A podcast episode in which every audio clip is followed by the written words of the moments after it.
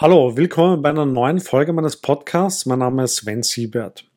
Angesichts der geringen Zinsen und der hohen Inflation ist man geradezu gezwungen, sein Geld zu investieren. Und immer mehr Menschen tun dies auch. Gerade Neuansteiger denken oft, man muss die ultimative Aktie finden und lassen sich von Medienberichten über die nächste Kursrakete beeinflussen. Sie investieren dann in ein Unternehmen, das sie nicht wirklich kennen und wenn dann der Kurs fällt, ist der Frust groß. Damit du diese und andere Anfängerfehler vermeidest und von Anfang an gut aufgestellt bist, solltest du unbedingt die folgenden sieben Regeln beachten. Viel Spaß mit dem Video.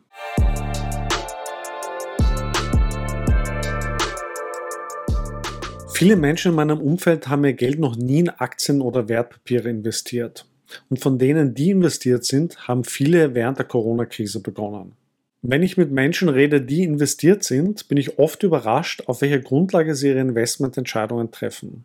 Ich bin schon viele Jahre in Aktien investiert und habe alle Fehler begangen, die man klassischerweise als Anfänger begeht. Gewinne zu schnell realisiert, Verluste zu lang gehalten, auf Hypes aufgesprungen und scheinbar einen Experten auf den Leim gegangen. All diese Fehler solltest du nicht auch wiederholen müssen. Meiner Erfahrung nach ist es wichtig, einige wenige Regeln zu beachten, damit man sich langfristig erfolgreich ein Vermögen aufbauen kann. Und diese Regeln möchte ich dir noch vorstellen. Erste Regel. Investiere nur Geld, das du nicht brauchst. Investieren bedeutet, Geld langfristig anzulegen, vom Zinseszinseffekt zu profitieren. Investieren ist ein Marathon und kein Sprint. Daher ist es sehr wichtig, nur das Geld anzulegen, bei dem du dir sicher bist, dass du es in den nächsten Jahren nicht brauchen wirst. Wenn du dagegen weißt, dass du das Geld zu einem bestimmten Zeitpunkt brauchst, etwa um einen Kredit zurückzuzahlen oder die Wohnung neu einzurichten, dann solltest du dieses Geld nicht anlegen, sondern vielmehr auf ein Tagesgeldkonto legen. Damit soll verhindert werden, dass du die Aktien zu einem ungünstigen Zeitpunkt verkaufen musst, also die Kurse gerade gefallen sind und du Verlust machen würdest. Deine Investmententscheidungen sollen nicht von deinem Geldbedarf abhängig sein. Du sollst also nicht unter finanziellem Druck stehen, sondern deine Investmententscheidungen sollen sich allein an der Marktentwicklung orientieren. Investiere daher lieber nur zwei Drittel oder drei Viertel deines Bargeldvermögens und lasse den Rest auf dem Girokonto oder auf einem Tagesgeldkonto liegen. Du wirst so insgesamt ein entspannteres Leben führen und dir keine Sorgen machen, wenn mal die Kurse fallen. Zweite Regel. Kaufe nichts, was du nicht verstehst. Das ist vermutlich die wichtigste Regel. Du sollst nichts kaufen, bei dem du nicht weißt, was es ist und welche Risiken damit verbunden sind. Und das ist in zweierlei Hinsicht gemeint.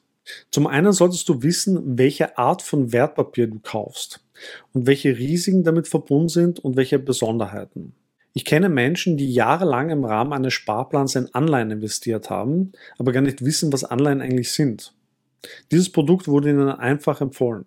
Du solltest daher wissen, ob du gerade in Aktien, Anleihen, Fonds, ETFs, Zertifikate oder CFDs investierst. Es bestehen nämlich große Unterschiede, was das Risiko, die Kosten und deine rechtliche Position betreffen. Zum anderen solltest du das Unternehmen, die Branche, das Fondsportfolio kennen. Auch hier wieder ein Beispiel aus meinem persönlichen Umfeld. Ich kenne Menschen, die erhebliche Summen in chinesische Aktien investiert haben, ohne die Namen der Unternehmen aussprechen zu können, geschweige denn wirklich erklären zu können, was diese Unternehmen überhaupt machen.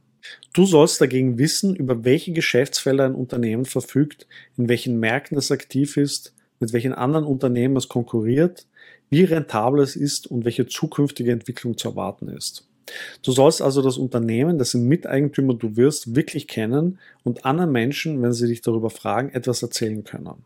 Wenn du das Unternehmen nicht kennst, wie sollst du beurteilen, ob es wert ist, in das Unternehmen zu investieren? Dritte Regel. Verteile deine Investments bzw. investiere regelmäßig. Ein klassischer Fehler ist es, sein ganzes Geld auf einmal zu investieren. Hier besteht die Gefahr, zu einem ungünstigen Zeitpunkt, etwa zu Höchstständen, Aktien zu kaufen und dann jahrelang den Verlusten hinterherzurennen. Das kann sehr frustrierend sein. Daher sollte man sein Vermögen auch in zeitlicher Hinsicht streuen und auf verschiedene Zeitpunkte verteilen. Wenn man über ein Vermögen von 50.000 Euro verfügt, macht es wahrscheinlich Sinn, alle drei Monate 12.500 Euro zu investieren oder alle zwei Monate 5.000 Euro. Ganz generell ist es vorteilhaft, einen bestimmten Anteil seines Einkommens, etwa 10 bis 20 Prozent, mittels eines automatisierten Sparplans zu investieren.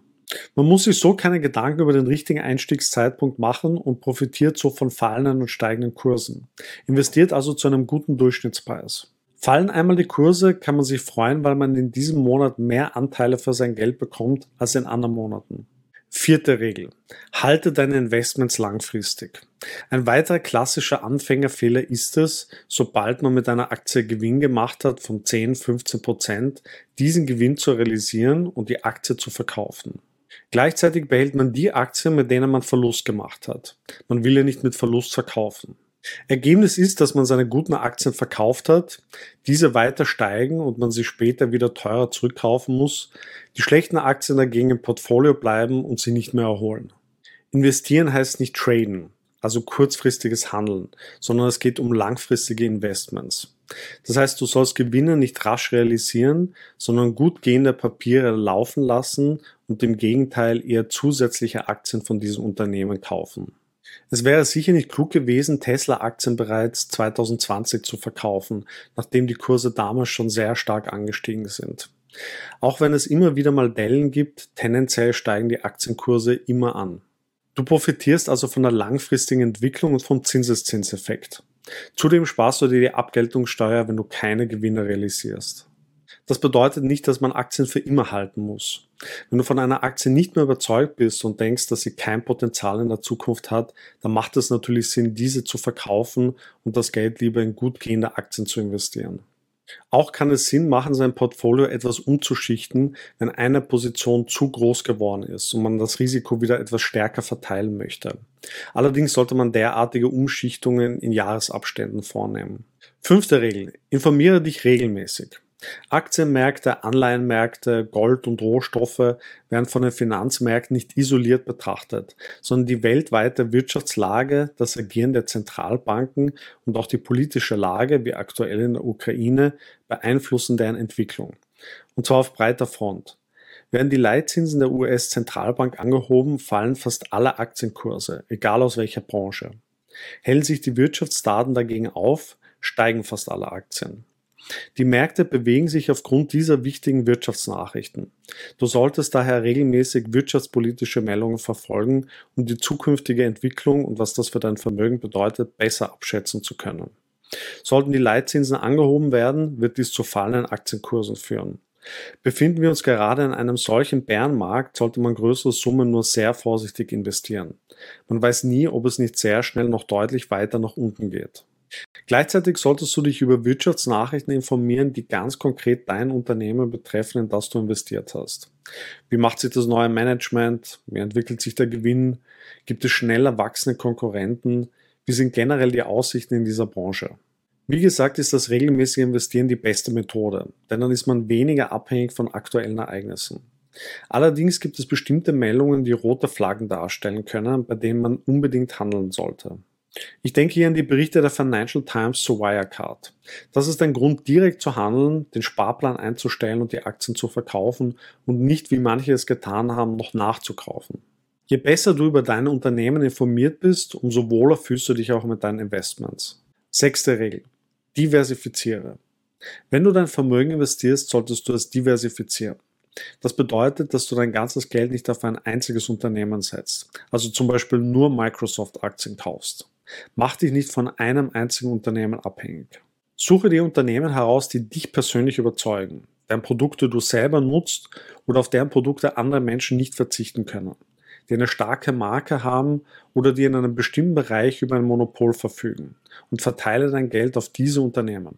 Performt ein Unternehmen mal etwas schlechter, wird dies durch andere Unternehmen, die gut laufen, aufgefangen. Schwächelt eine bestimmte Branche, so kann es in anderen Branchen bestens laufen.